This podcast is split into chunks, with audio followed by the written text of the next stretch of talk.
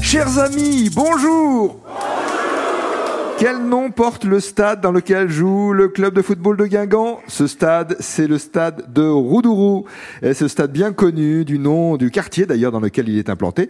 En breton, ce mot est le pluriel de Roudour qui signifie le guet, c'est-à-dire l'endroit où l'on peut franchir une rivière à pied. C'est un stade très fréquenté évidemment, euh, qui peut accueillir 18 000 spectatrices et spectateurs, c'est considérable. Et la ville de Guingamp est connue au-delà des frontières nationales pour ce mythique club de football, l'en avant Guingamp ou l'en avant de Guingamp, hein, les deux se disent, comme un cri de ralliement qui est devenu le nom du club. Resté longtemps un club amateur, euh, régional, il a grimpé dans la hiérarchie du football français sous la présidence de Noël Legrette, troisième division, puis deuxième division et Ligue 1 pour la première fois en 1995. À son palmarès figurent aussi deux Coupes de France et des compétitions européennes et un phénomène de concurrence amicale avec le Stade Rennais à l'occasion du derby breton, une vieille rivalité historique des deux clubs entre la petite ville, disons, et la capitale régionale. Et en 2009, d'ailleurs, les deux clubs se sont croisés en finale de la Coupe de France, remportés par euh, Guingamp 2 à 1 au Stade de France. Et dans les tribunes, on a pu voir à ce moment-là des banderoles Rennes ou Guingamp, c'est la Bretagne qui gagne. C'est bien l'essentiel. Et à noter que l'équipe féminine de football de Guingamp évolue en Division 1, alors que l'équipe des hommes est actuellement en Ligue Ligue 2. Ravi de jouer avec vous depuis la Bretagne et de vous présenter nos candidats sélectionnés pour aujourd'hui, Gwendal Perron et Philippe Stéphan.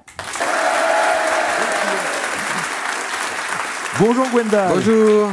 Où habitez-vous? Dinan. Vous avez travaillé ou vous travaillez toujours, je ne sais pas, dans l'hôtellerie-restauration Oui, je travaillais dans, la restauration à Saint-Malo et et, à Lorient. Donc j'ai fait plusieurs euh, régions, toujours à Bretagne. Toujours à Bretagne, plusieurs mm. régions, mais à l'intérieur ah, même de la Bretagne, ça, mm. qui est multiple, c'est vrai. Mm. Euh, vous aimez euh, le sport? Vous êtes supporter d'une ah. équipe de foot ou Oui, oui, oui, mais je vais pas dire de, mal parce que moi j'aime bien Guingamp, mais mon père aime bien, aime Rennes. Alors ah. j'ai pas, j'ai pas, j'ai pas faire de oui, je comprends bien, mais enfin bon, écoutez, euh, comme je le disais tout à l'heure, l'important c'est que on reste en Bretagne. Oui, oui. C'est la Bretagne qui gagne. Qui gagne voilà. C'est ça. Philippe euh, est avec vous. Bonjour Philippe. Bonjour Nicolas. Vous êtes guingampais. Je suis guingampais, absolument. Ah. Vous êtes un passionné d'astronomie. J'aimerais bien que vous me donniez, que vous nous donniez quelques conseils pour euh, commencer dans ce Alors c'est une passion que j'ai depuis longtemps, chevillé au corps, et pour amateur complet, hein, je précise. Oui. Et pour débuter dans l'observation, je me suis penché sur un JPL 115 en, l'occurrence. Alors 115, c'est par rapport au diamètre du, télescope, mmh. et qui est le, principe du télescope, c'est de refléter la, d'amplifier la lumière des astres. Donc. Et vous faites des observations régulièrement. Ce qui m'a permis de me promener dans le système solaire euh, en partant de rien, parce que quand je l'ai, euh, me suis procuré ce télescope, il a fallu que je le monte, j'y connaissais rien du tout. Mmh. Ça m'a pris une heure ou deux. J'étais tellement motivé, et pour vous dire un peu, la première fois, j'arrivais même pas à cadrer la pleine lune. Mais bon, j'y suis arrivé et depuis, je fais des petites promenades en système solaire, donc c'est sympathique. Hmm. Vénus d'abord, c'est la plus simple. Jupiter avec les deux bandes d'atmosphère qui apparaissent euh, nettement. Les quatre satellites dits galiléens, alors qui, suivant les, jours, n'ont jamais la même position parce qu'ils tournent autour à des vitesses différentes. Hmm. Et puis la grosse émotion, j'en ai avalé de travers, ah. le jour où j'ai identifié Saturne avec les anneaux. Quand je identifié, beaucoup. Émotion. Grosse émotion, voilà. Grosse émotion, j'imagine. Un plaisir permanent. La tête dans les étoiles, la tête dans les, dans les planètes. J'essaie d'avoir les pieds sur Terre quand même. Et les pieds sur Terre quand même, et on y revient sur scène. Bonne chance à tous les deux. Merci.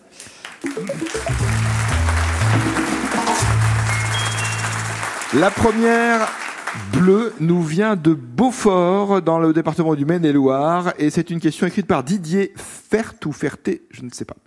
Quel est le nom de l'ancienne province de France, souvent nommée en lieu et place justement du département de notre ami Didier, le Maine-et-Loire? Quel est le nom de l'ancienne province? L'Anjou? Oui, c'est l'Anjou, c'est ça. C'est cette ancienne province, région, hein, toujours citée, l'Anjou. Et d'ailleurs, je ne l'ai pas dit volontairement, Didier habite Beaufort en Anjou. Maine-et-Loire. Question bleue de Jean-Pascal Ferrier à Toire, dans les Deux-Sèvres. Quel est cet arbre, ce conifère, ce type de conifère, réputé pour sa haute taille et sa longévité, pouvant dépasser les 2000 ans, donc vraiment une très très longue existence. Et, ce, ce, conifère est vraiment propre à la Californie. Séquoia. Vous nous dites déjà le séquoia, c'est bien ça. Le plus grand séquoia connu est appelé Général Sherman. Il mesure 84 mètres de haut et 11 cm, non pas du tout, 11 mètres, 11 cm ça serait rien, 11 mètres de diamètre à la base dans un parc de Californie. Le séquoia.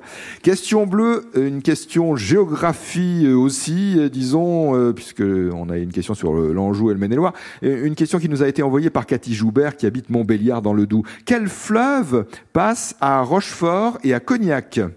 Euh, la Charente. C'est la Charente. Gwendal et Philippe, une question blanche de Geneviève Mops de Palaiseau, département de l'Essonne, en Ile-de-France. De quel trouble est-on affecté lorsqu'on souffre d'épistaxis? Épistaxis. Non, euh, c'est quand on saigne du nez. C'est ça, le saignement de nez, son nom médical, c'est l'épistaxis. E-P-I-S-T-A-X-I-S.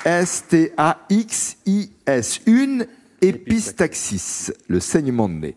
Question blanche aussi, de Marie-Christine Pénanguet, de Boucteau, dans l'Eure. Dans le domaine de l'édition, qu'appelle-t-on les bonnes feuilles? Parfois, on entend ça à propos d'un ouvrage imprimé, les bonnes feuilles. Proposer des réponses des, euh, extraits qui servent de, de, démonstration pour, le, pour la presse, par exemple, les meilleures parties, de l'ouvrage. Vous avez très très bien joué, en effet, parce que vous ne saviez pas forcément de quoi il s'agissait, mais par réflexion et déduction euh, et par concentration, en effet, vous avez trouvé la bonne réponse. Les bonnes feuilles, ce qu'on appelle les bonnes feuilles dans le domaine de l'édition, ce sont des extraits euh, parus, par exemple, dans la presse avant publication, extraits d'un ouvrage imprimé avant la mise en vente du volume. Voilà, pour en faire un peu la, publicité, finalement. Les bonnes feuilles d'un ouvrage. Maintenant, cette question rouge d'Agnès Labourdari à Théroux, dans le Lot. Quel terme emploie-t-on pour désigner le nom d'une personne qui est en rapport avec sa profession. Nom de famille, et c'est dans le dictionnaire, nom de famille qui semble refléter l'occupation professionnelle de quelqu'un. Alors on peut par exemple euh, euh, citer Monsieur Lagraine qui serait jardinier, vous voyez, dans le genre. Monsieur La Montagne, guide dans les Alpes. C'est pas un éponyme, non? Ah, ce n'est pas un éponyme, non. Éponyme, c'est qui a donné son nom à. Et là, mais phonétiquement, vous n'êtes pas très loin, si je puis me permettre de vous donner cet indice. Aptonyme. Aptonyme. Un aptonyme. Aptonyme. Le nom d'une personne qui est en rapport avec sa profession. On appelle ça un aptonyme. Gwendal Perron, Philippe Stéphan, six questions, six bonnes réponses et peut-être le...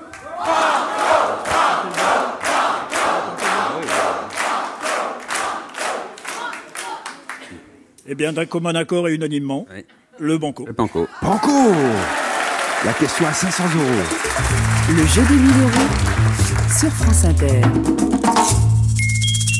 Sylvie Poirot habite Vertou. Elle nous a envoyé cette question sur les pages en ligne du jeu des 1000 euros. Parmi ces grandes figures politiques de la Troisième République française, laquelle a été président de la République? Donc, Troisième République, parmi ces personnalités, parmi ces hommes, parce qu'il n'y a que des hommes, qui a été président de la République Jean Jaurès, Georges Clémenceau, Albert Lebrun, Aristide Briand ou Léon Gambetta un seul a été président de la République sous la troisième. Je rappelle les, les, propositions faites par Sylvie. Jean Jaurès, Georges Clémenceau, Albert Lebrun, Aristide Briand ou Léon Gambetta. Albert Lebrun. Nous avons la réponse tous les deux. Déjà Je crois. On, laisse traîner un peu le suspense, peut-être Comme vous voulez. C'est pas Giscard C'est pas Giscard, non. Ça, je peux vous dire, c'est pas Giscard, mais il n'est pas dans la liste de toute euh. façon. Et puis on parle de la Troisième République. vous êtes d'accord hein, Très bien. Je rappelle les cinq propositions. Jean Jaurès, Georges Clémenceau, Albert Lebrun, Aristide Briand, Léon Gambetta. Lequel a été président de la République française? Eh bien, c'est Albert Lebrun. Albert Lebrun, bonne réponse. De 1932 à 1940. Les autres ont eu des fonctions euh, politiques euh, à, divers titres, mais n'ont pas été euh, président de la République. Seul Albert Lebrun dans cette liste pouvait être la bonne réponse. Banco gagné. Voulez-vous vous arrêter ou tenter de doubler vos gains avec le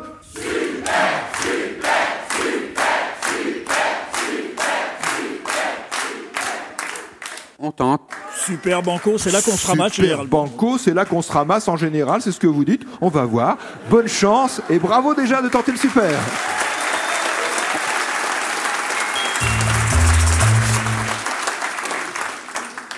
Question de Patricia Boyer à Rambouillet dans les Yvelines. Dans le célèbre roman court de Balzac, le colonel Chabert, ce fidèle de Napoléon est déclaré mort lors d'une charge de cavalerie donnée par Murat qui force l'ennemi russe à la retraite. Et on sait ensuite que finalement, il n'était pas mort. Mais bref. De quelle grande bataille napoléonienne de 1807 s'agit-il? Donc dans ce roman court de Balzac, le colonel Chabert, ce fidèle Napoléon est déclaré mort lors d'une charge de cavalerie donnée par Murat qui force l'ennemi russe à la retraite, mais au cours de quelle grande bataille? Pour les férus d'histoire, c'est peut-être une question qui inspire. Histoire et littérature.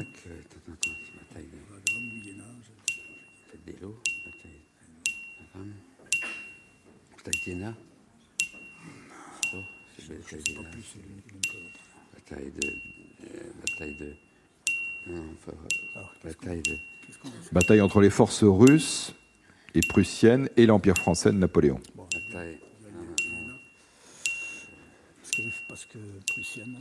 Non loin de la Baltique, hein, le lieu de cette bataille. la Baltique. Merci. Petit indice. C'est cadeau. Mais attention, la question n'est pas facile.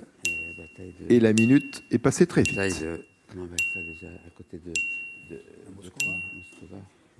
1807. bataille de la Moscova. C'est votre réponse? La, bataille d'Iéna, j'aurais dit. Alors, la Moscova ou Iéna, ce n'était ni l'une ni l'autre. Ah, pas de regret pas De regret. Mais, mais, je crois que j'avais entendu quelque chose. C'est la bataille d'Elo, oui, c'est ça. Elo. E-Y-L-A-U. Dans l'actuel oblast de Kaliningrad, la bataille d'Elo ce super banco permet à Patricia Boyer à Rambouillet de gagner 45 euros. Et pour vous, Gwendal Perron et Philippe Stéphane, toute notre admiration, le récepteur radio France Inter FM et DAB+, et la bande dessinée de Léonard Cheminot, La Brute et le Divin, coédition France Inter et Rue de Sèvres. À demain pour le spécial jeune, si vous le voulez bien. Vous le saviez, bien sûr, pour la bataille des lots. Alors il est temps de participer au jeu des 1000 euros. Vous avez rendez-vous aujourd'hui dans les Pyrénées-Orientales. Des enregistrements du jeu sont prévus cet après-midi à Cabestany dans les PO. Demain, ça se passe à Fontcouverte dans l'Aude et jeudi à Cos en Ariège. À chaque étape de ces enregistrements, deux séances. Nicolas Soufflet vous attend à 17h puis à 18h30. Le Banco et le Super Banco n'attendent que vous.